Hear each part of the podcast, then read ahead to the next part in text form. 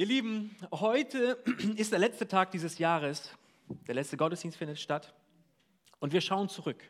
Ich weiß nicht, ob du das für dich persönlich auch tust, dass du dein Leben mal so reflektierst und mal schaust, was ging denn ab so in den Monaten? Ja? Was war im Jahr 2023 los? Wovon war das Jahr so bestimmt? Aber wir als Gemeinde, wir schauen zurück und wir schauen zurück auf ein richtig gutes Jahr.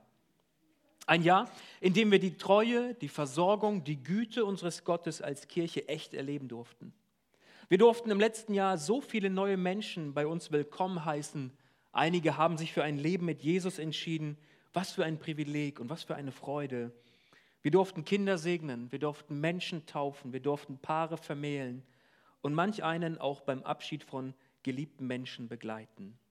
Und ich dachte mir so in der Reflexion, meine Güte, was für ein Segen in unserer Kirche bildet sich das Leben mit eigentlich all seinen Facetten ab. Und wir dürfen einander und auch unserer Stadt dienen, indem wir Leib Jesu sind vor Ort, Kirche vor Ort.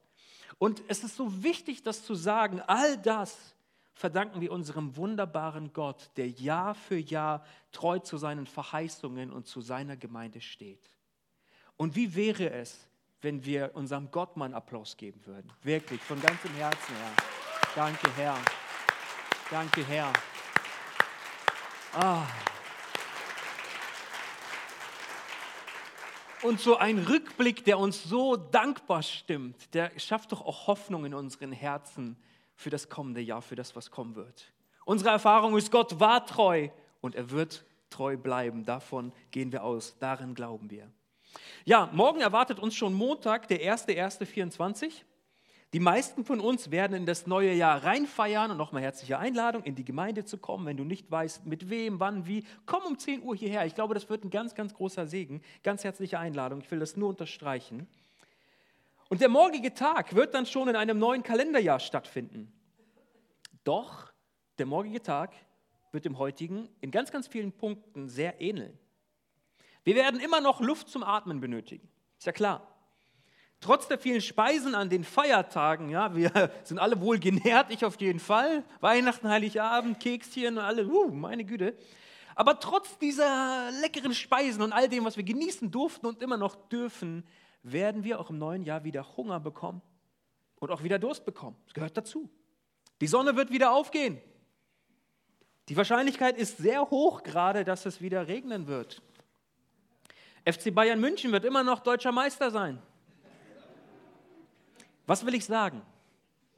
Trotz des neuen Jahres wird vieles noch genauso bleiben, wie es war. Das wissen wir. Und dennoch. Und dennoch ist es doch irgendwie schön, dass ein neues Jahr immer auch das Gefühl von Neuem mit sich bringt, oder?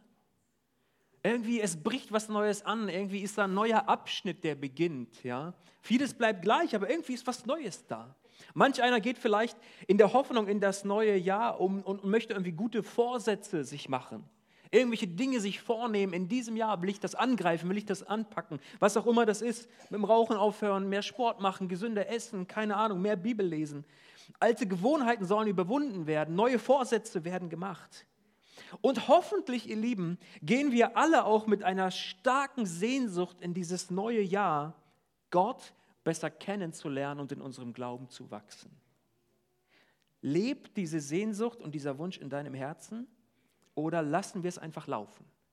Lasst es uns vornehmen, gemeinsam. 2024 will ich Gott besser kennen als in 23. Will ich mehr Glauben haben als in 23? Will ich Gott mehr dienen als in 23? Will ich anderen mehr zum Segen werden als in 23? Bitte lasst das erwarten. Lasst mit dieser Sehnsucht in das neue Jahr reingehen. Mein Wunsch ist, dass wir als Ekklesiakirche Göttingen im Jahr 24 Gott mehr lieben, ihm mehr dienen, ihn besser repräsentieren in dieser Welt und ihm auch gehorsamer sind als je zuvor. Und dieser Wunsch ist mir so wichtig, weil die Bibel Folgendes sagt im Hebräer äh, Kapitel 11, Vers 6. Da heißt es, ihr seht also, dass es unmöglich ist, ohne Glauben Gott zu gefallen. Wer zu ihm kommen möchte, muss glauben, dass Gott existiert und dass er die, die ihn aufrichtig suchen, belohnt. Wollen wir Gott gefallen? Dann geht es nur über den Weg des Glaubens. Liebe Ecclesia Göttingen, bitte lasst uns gemeinsam größer glauben, größer träumen und Gott mehr zutrauen als je zuvor, um ihn zu ehren.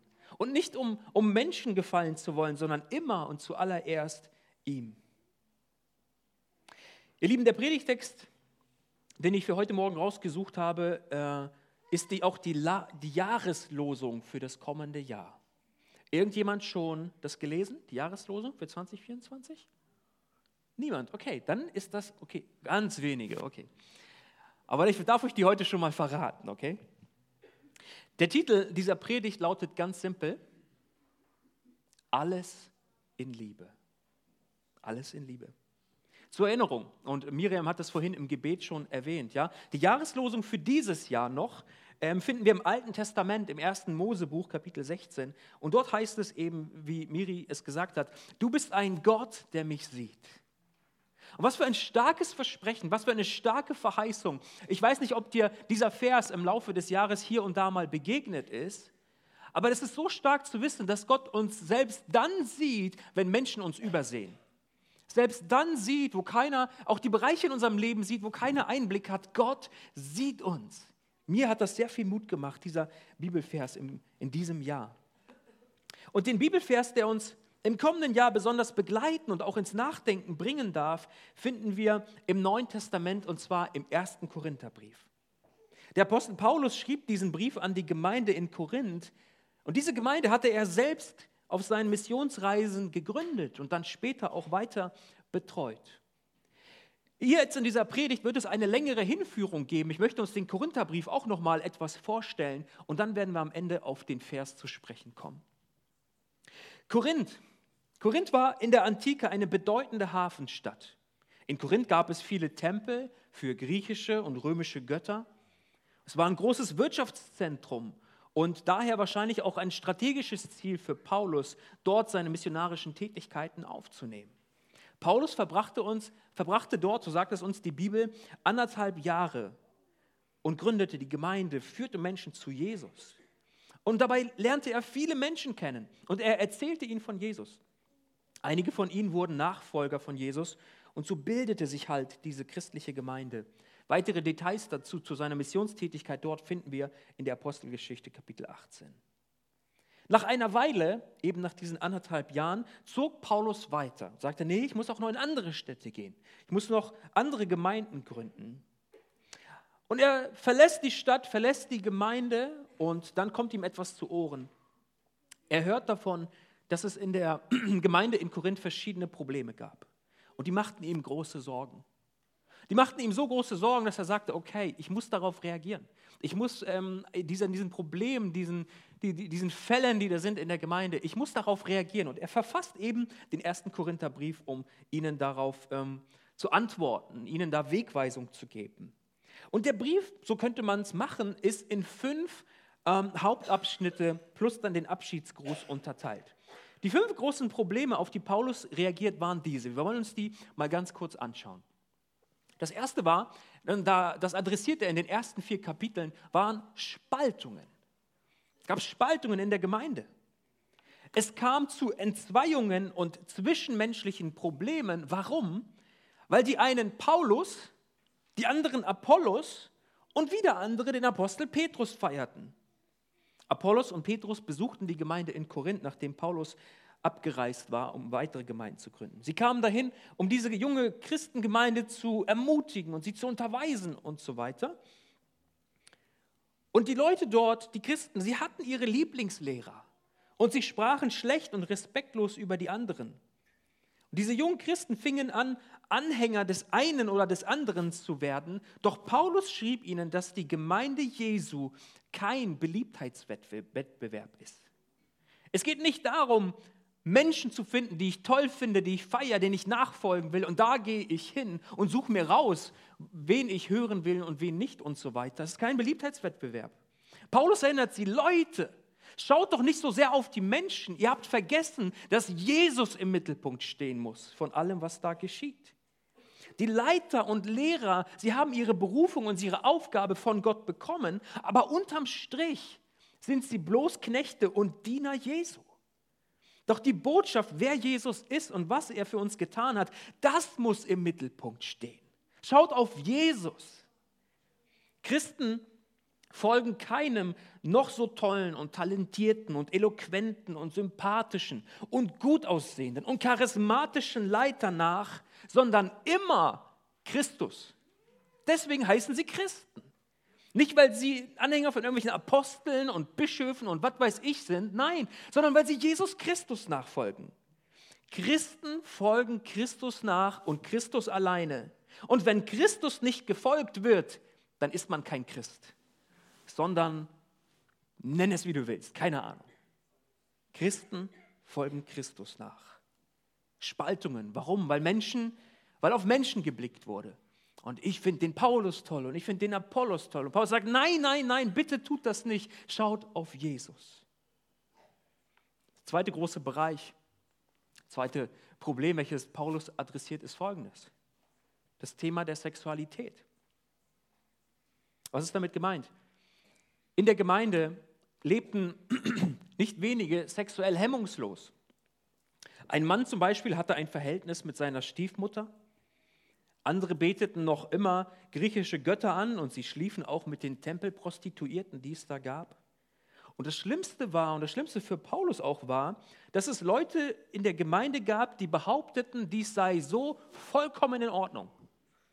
Sagten, wir sind doch frei in Christus und Gottes Gnade ist grenzenlos mach doch, was du willst. Der Herr hat uns in diese Freiheit geführt. Paulus reagiert darauf. Paulus musste das korrigieren und er schrieb ihnen, dass es auf keinen Fall in Ordnung sei, so zu leben. Er sagt, Leute, erinnert euch, dass Jesus für eure Sünden gestorben ist. Und zwar auch für die kaputten Beziehungen, die durch falsch gelebte Sexualität entstehen. Wenn du also Christ bist und Jesus nachfolgst, dann ist die sexuelle Integrität eine der wichtigsten Antworten auf die Liebe und Barmherzigkeit Jesu, die er dir erweist. Paulus erinnert auch daran, genau wie Jesus körperlich, leiblich, leibhaftig von den Toten auferstanden ist, werden auch unsere Körper von den Toten auferstehen. Das ist irgendwie für mich immer noch ein großes Geheimnis, wie das alles geschehen soll. Und die Bibel beantwortet nicht alles im Detail, aber unsere Körper, die eine Leihgabe sind für uns, spielen bei der Auferstehung eine Rolle. Das heißt, wenn unser Körper jetzt und auch in Zukunft von Jesus erlöst ist, dann ist es nicht egal, was wir mit unserem Körper machen. Im Gegenteil, es ist sogar ziemlich wichtig. Daher kann es nicht egal sein, ob und auf wen man sich sexuell, also körperlich einlässt. Wir sind der Tempel des Heiligen Geistes. Unser Körper ist es, so sagt es die Bibel. Und wir können nicht einfach damit machen, was wir wollen. Da an dieser Stelle ist Paulus sehr, sehr deutlich. Ein Nachfolger von Jesus zu sein heißt, keine faulen Kompromisse beim Thema Sexualität einzugehen. Und wie wichtig dieses Thema ist, können wir immer wieder daran erkennen, dass es so unglaublich umkämpft ist. Sexualität und die Identität, die damit einhergeht und so weiter, ist unwahrscheinlich umkämpft. Wie viel Verwirrung gibt es im Leben von Menschen, die nicht weiter wissen, keine Orientierung haben. Es ist umkämpft. Das dritte Problem, das Paulus adressiert in den nächsten Kapiteln, ist das Thema Essen. Hier ging es nicht ums Geschmacksfragen. Ja? Wir haben nicht gefragt, Paulus, magst du mehr McDonalds oder Burger King? Ja, so, wo, wo gehst du gerne essen oder so? Äh, wie würzt du denn Fleisch? Nee, nee. Es ging insbesondere um den Erwerb und den Verzehr von Fleisch, welches zuvor den römischen oder griechischen Göttern geweiht bzw. gewidmet wurde. Diese Frage nach dem Essen und darf man es essen, sollte man es essen, wurde ja Göttern geweiht und so weiter, spaltete insbesondere die jüdischen und die nichtjüdischen Christen innerhalb der Gemeinde. Und auch in diesem Punkt musste Paulus eingreifen und er musste die Gemeinde korrigieren, indem er sie daran erinnerte, dass unsere Loyalität zuallererst Jesus als unserem einzigen Herrn gehört. Und dann wird er etwas konkreter und er schreibt folgendes. Sollte das Essen von solchem Fleisch jemand anderem, einem Mitgläubigen, einem Christen zum Anstoß werden, dann sagt Paulus, dann lass es. Dann lass es. Wenn sich jemand daran stört, weil er es als Verehrung fremder Götter auffasst, dann sollen Geschwister der Gemeinde in der Weise aufeinander acht geben, dass sie sich in Verzicht üben. in Verzicht üben, selbst dann, wenn sie die innere Freiheit hätten, es zu tun. Ihr Lieben, wir sollen Acht geben aufeinander. So funktioniert Leib Jesu. Und wir sollen einander nicht zum Anstoß werden. Aber ich kann doch, ich darf doch, warum soll ich? Ja, du sollst dem anderen nicht zum Anstoß werden. Tue es um der Liebe willen zum anderen nicht. Verzichte, das ist sein Rat, den er hier gibt. Aber diese Antwort hat auch noch einen zweiten Teil. Paulus schreibt auch, sollte sich niemand daran stören, dann kann man auch dieses Fleisch, das Göttern geweiht wurde, ruhig verzehren. Denn Gott ist der Schöpfer von allem und die Götter aus Holz und Stein sind bloß Götzen. Sie sind ja keine echten Götter. Wenn also niemand da ist, der das Essen dieses Fleisches falsch verstehen kann, dann ist es ruhig. Du hast Hunger, dann ist es ruhig und du kannst es gerne mit ruhigem Gewissen tun. Der Kontext, mit wem bin ich umgeben, werde ich jemanden zum Anstoß oder nicht, diese, diese Fragestellung ist ihm da ganz, ganz wichtig, der Umgang miteinander. Spaltungen, Sexualität, Essen und das vierte Problem betraf den gemeinsamen Gottesdienst der Korinther. Kapitel 11 und 14 bis 14. Einige Christen machten bei den wöchentlichen Gottesdiensten, die sie feierten, intensive geistliche Erfahrungen. Der Geist Gottes war in ihrer Mitte und sie waren so berührt und angetan und Gott wirkte unter ihnen auf eine sehr starke Art und Weise. Und sie machten diese intensiven Erfahrungen und fingen zum Beispiel an, laut in unbekannten Sprachen zu beten, mitten im Gottesdienst mit allen. Es kam auch vor, dass jemand einen Eindruck von Gott weitergab und währenddessen von jemand anderem unterbrochen wurde, weil er auch etwas von Gott gesagt bekommen hat. Und ähm, das führte irgendwie zu Chaos innerhalb der Gottesdienste, innerhalb der Gemeinde. Und dieses Chaos, dieses Durcheinander irritierte insbesondere Besucher und lenkte von der Hauptsache ab, nämlich dem Evangelium von Jesus Christus. Paulus musste sie neu erinnern. Er musste sie neu an das Ziel und die Absicht ihrer Zusammenkünfte erinnern. Und auch diesen Punkt korrigieren.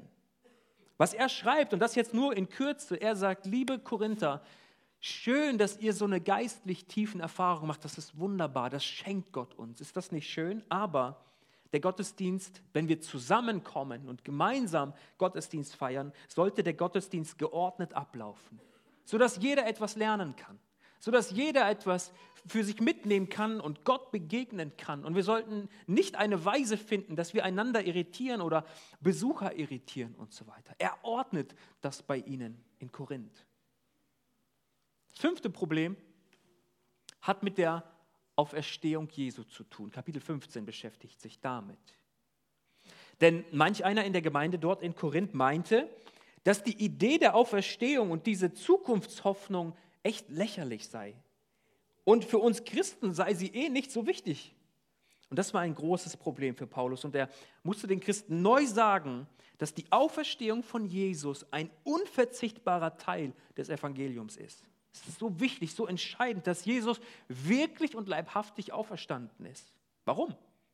Wenn Jesus nicht auferstanden wäre, dann hätte sein Tod gar keinen Sinn. Dann wäre er gestorben, wie jeder andere auch irgendwann stirbt. Wir wären dann noch immer in unserer Sünde verloren und könnten getrost damit aufhören, uns irgendwie Christen zu nennen, einem Jesus nachzufolgen, wenn er nicht auferstanden ist. Die Auferstehung Jesu bedeutet Sieg und über den Tod und gibt uns Hoffnung auf ein Leben nach dem Tod mit Jesus. Weil durch seine Auferstehung er den Tod überwunden hat und Sieger wurde über Tod und Leben.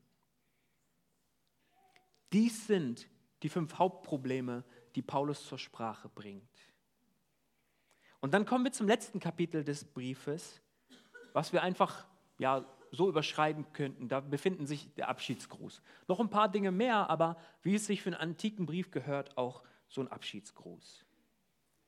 Im Kapitel 16 finden wir eine Erinnerung an die geplante Sammlung für die Gemeinde in Jerusalem.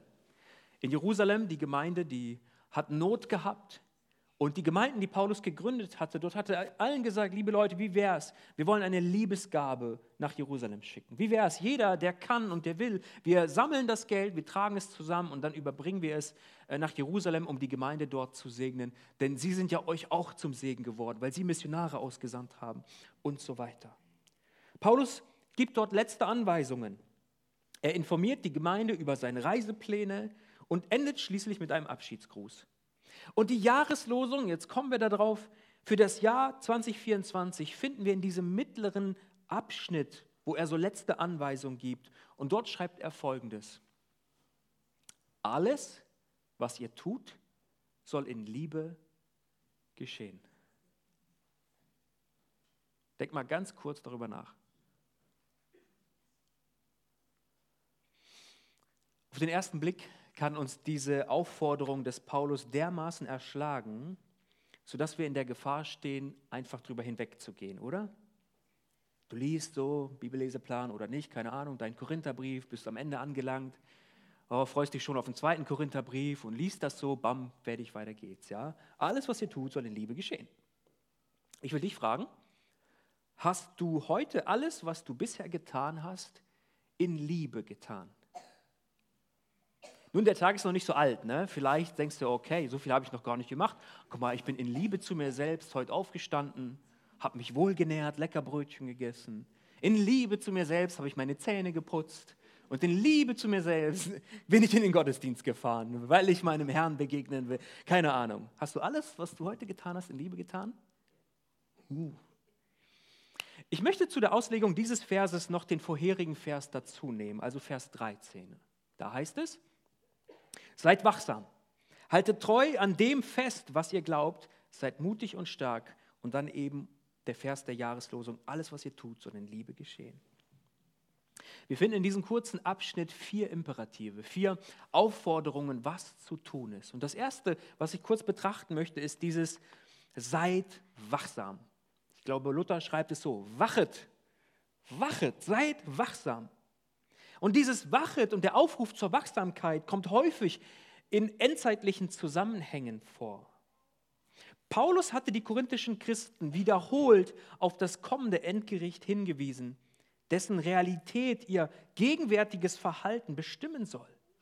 Er sagt, das ist, also wenn ihr doch wisst, dass Jesus wiederkommen wird und Gericht halten wird, er wirklich auferstanden ist, und er wiederkommen wird. Ne, Advent, wir haben das gerade gefeiert, aus der Zeit kommen wir. Jesus ist gekommen und er wird ein zweites Mal kommen. Er sagt, wenn es stimmt und ihr das glaubt, dann muss diese Wirklichkeit doch Einfluss haben auf unser heutiges Leben, auf, auf unser Heute, auf unser Miteinander, auf die Liebe zueinander und so weiter. Und hier ruft er sie noch einmal auf, im Blick auf die Wiederkunft Jesu wachsam zu sein. Wie ist man wachsam und was bedeutet das?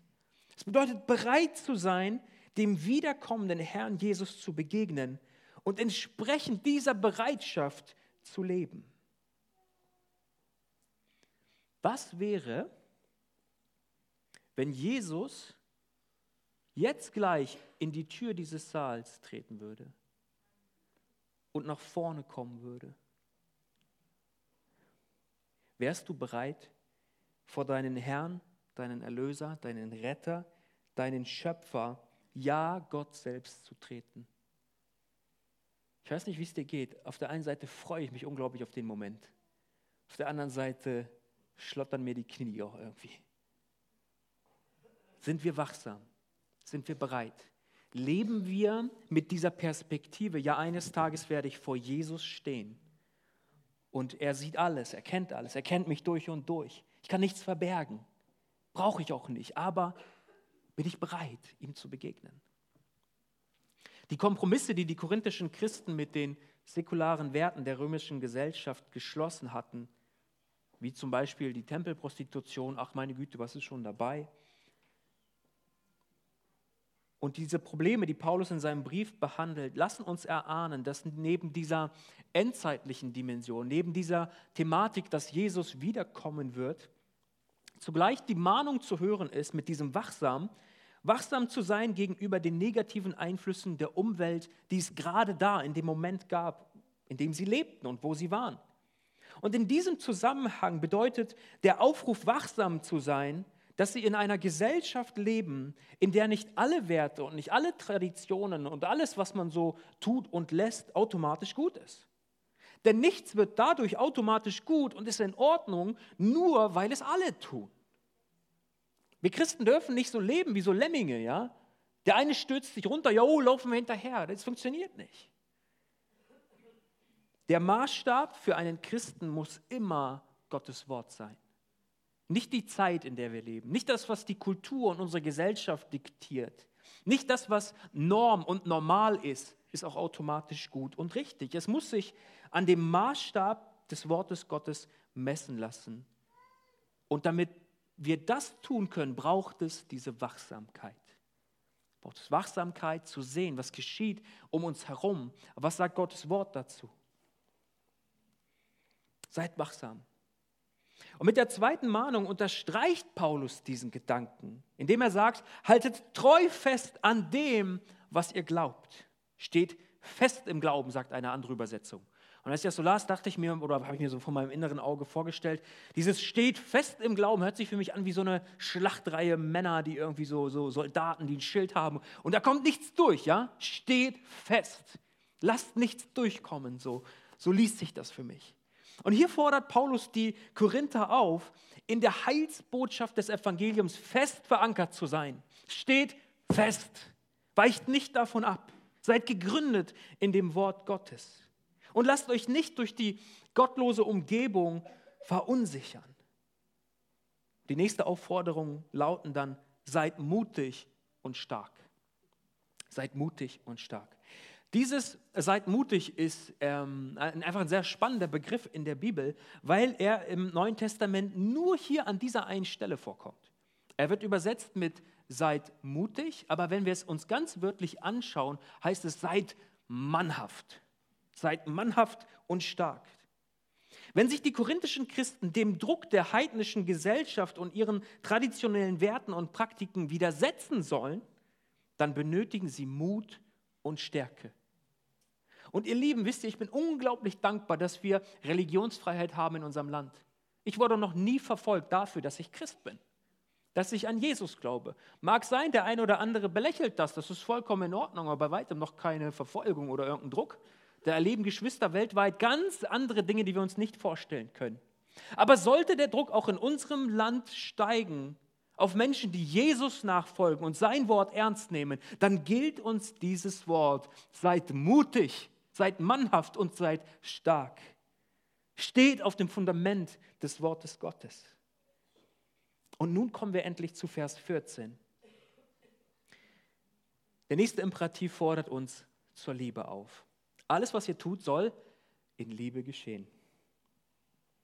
Der Mut und die Stärke, zu denen Paulus äh, die korinthischen Christen auffordert, sollen vom Maßstab der Liebe bestimmt sein wie Paulus ihn in Kapitel 13 definiert. Kapitel 13 findest du das hohe Lied der Liebe. Dort entfaltet Paulus diese Liebe, diese Agape, wie, wie es im Griechischen heißt. Total spannend.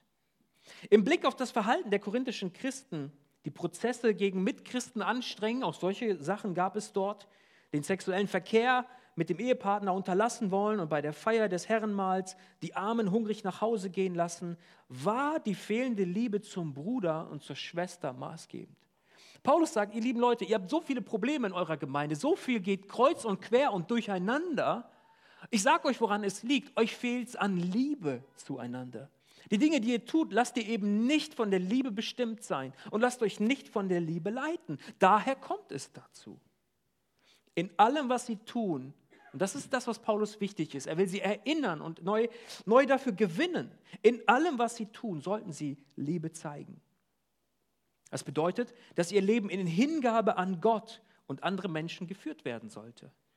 Es bedeutet, dass sie sich selbst hingeben sollen. Denn weißt du, Liebe funktioniert so, dass sie sich selbst gibt, dass sie sich zunächst selbst verschenkt und anderen dient und den anderen im Blick hat. Liebe funktioniert nicht nach innen gewandt. Erstmal ich, ich, ich, ich meiner mir, Gott segne uns vier und so weiter und ich habe mich so lieb. Das ist klar, wir haben uns alle selber unglaublich lieb. Dazu braucht es kein Bibelwort. Das ist so in der menschlichen Natur. Aber was Paulus sagt, ist, die Liebe, die Gott uns schenkt, lass die doch mal nach außen wirken und den anderen sehen. In Liebe soll es geschehen. Und weißt du, vielleicht ist das auch ein Wort an einige Männer hier in unserer Mitte. Es ist kein Widerspruch darin zu finden, dass mutig sein und stark sein und alle Dinge in Liebe geschehen zu lassen gleichzeitig geschehen kann. Zu lieben ist keine Schwäche. Zu lieben ist keine Schwäche.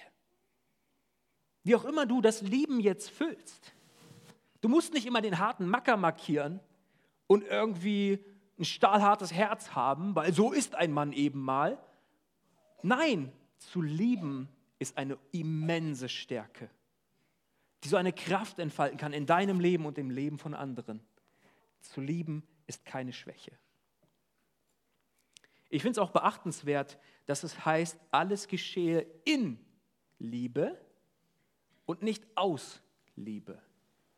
Ist jetzt vielleicht ein kleiner Unterschied, aber ich will ihn dennoch kurz beleuchten. In Liebe etwas zu tun bedeutet durchaus auch von der Liebe motiviert. Doch meint es auch dann in Liebe, wenn es sich nicht nach Liebe anfühlt. Auch wenn ich manches nicht aus emotional erfahrener und herzergreifenden Liebe tun kann, soll es dennoch in liebevoller Art und Weise geschehen. Schaffen wir es, diesem Anspruch des Wortes Gottes gerecht zu werden? Naja, und dann kommt noch erschwerend ähm, dieses kleine, doch bedeutende Wörtchen alles hinzu. Und wie kann man dieses Wort ähm, verstehen aus dem Griechischen? Ja, das heißt einfach alles. Okay? Da gibt es gar kein Geheimnis und gar keinen tiefer liegenden Sinn. Alles heißt alles. Und das setzt uns doch auch unter Druck, oder? Alles? Alles? Selbst dann, wenn ich zu Recht auf jemanden sauer bin? Ja, auch dieser Person soll ich dennoch in Liebe begegnen. Selbst dann, wenn ich ungerecht behandelt werde? Ja, auch dann lautet das Gebot in Liebe. Selbst dann, wenn meine Kinder, mein Mann und, oder meine Frau mich auf die Palme bringen, ja ganz besonders dann in Liebe, denn diese Liebe zu diesen Menschen ist unverzichtbar. Selbst dann, wenn mich jemand aus der Gemeinde blöd behandelt hat, ja, ja und nochmals ja. Auch dann gilt in Liebe. Und ich spreche hier nicht über eine blinde Liebe, okay? Versteht mich nicht falsch. Liebe bedeutet ja nicht, dass wir alles Mögliche einfach stillschweigend erdulden und ertragen müssen. Nein, Liebe oder zu lieben bedeutet auch, dass wir die Wahrheit sagen. Es wäre lieblos, jemanden in sein Verderben rennen zu lassen, einfach nur, weil man die Wahrheit nicht sagen will.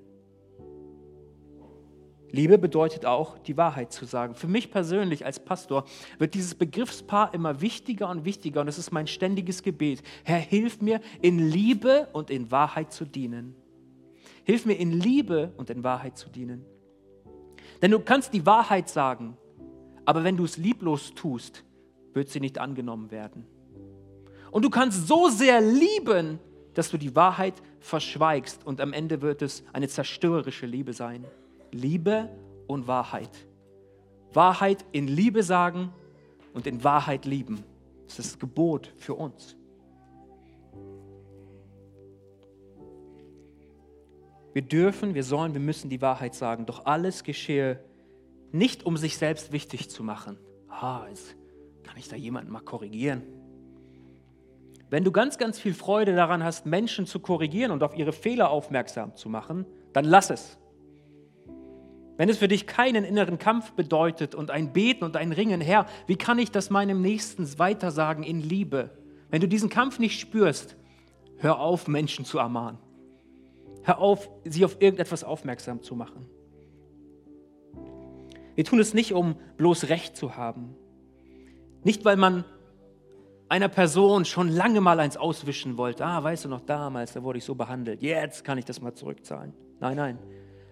Es geschehe in Liebe. Wenn du es nicht in Liebe tun kannst, tu es noch nicht, sondern lass dir die Liebe von Gott zunächst schenken und sage dann aber ganz klar die Wahrheit ohne Kompromisse, doch in Liebe. Und nochmal die Frage, schaffen wir es, diesem Anspruch gerecht zu werden? Aus unserer eigenen Kraft ganz sicher nicht. Doch mit Jesu Liebe in uns ist es durchaus machbar. Es ist durchaus machbar, weil sonst würde das Wort Gottes diesen Anspruch an uns nicht formulieren. Aus unserer Kraft können wir es nicht tun, aber mit Gottes Kraft in uns auf jeden Fall. Alles, was ihr tut, geschehe in Liebe. Dieses Wort darf uns begleiten in dem kommenden Jahr, darf unser Handeln bestimmen, hier in unserer Gemeinde, in den Familien, am Arbeitsplatz, in der Schule, in der Uni, überall, wo wir sind und wo wir hinkommen, in Liebe. Es wird nur gelingen, wenn Gott seine Liebe ganz neu ausgießt in unser Leben. Denn aus uns selbst sind wir nicht fähig dazu, das zu tun. Und heute Morgen möchte ich keinen Aufruf machen. Ich will nicht fragen, wer wünscht sich mehr Liebe. Ich gehe jetzt einfach mal davon aus, wir alle brauchen sie ganz neu, oder? Und ich lade uns ein, komm, wir erheben uns mal gemeinsam, stehen auf vor unserem Gott. Ich möchte ein Gebet sprechen und uns segnen. Dass Gott diese seine Liebe in unser Leben ganz neu ausgeht, die, die uns fähig macht zu lieben. Alles, was wir tun.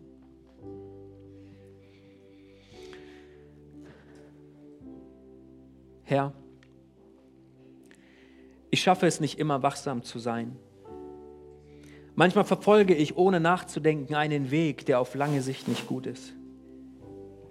Manchmal schaffe ich es nicht fest im Glauben zu stehen, wenn Zweifel aufkommen oder ich auf böse Gedanken komme.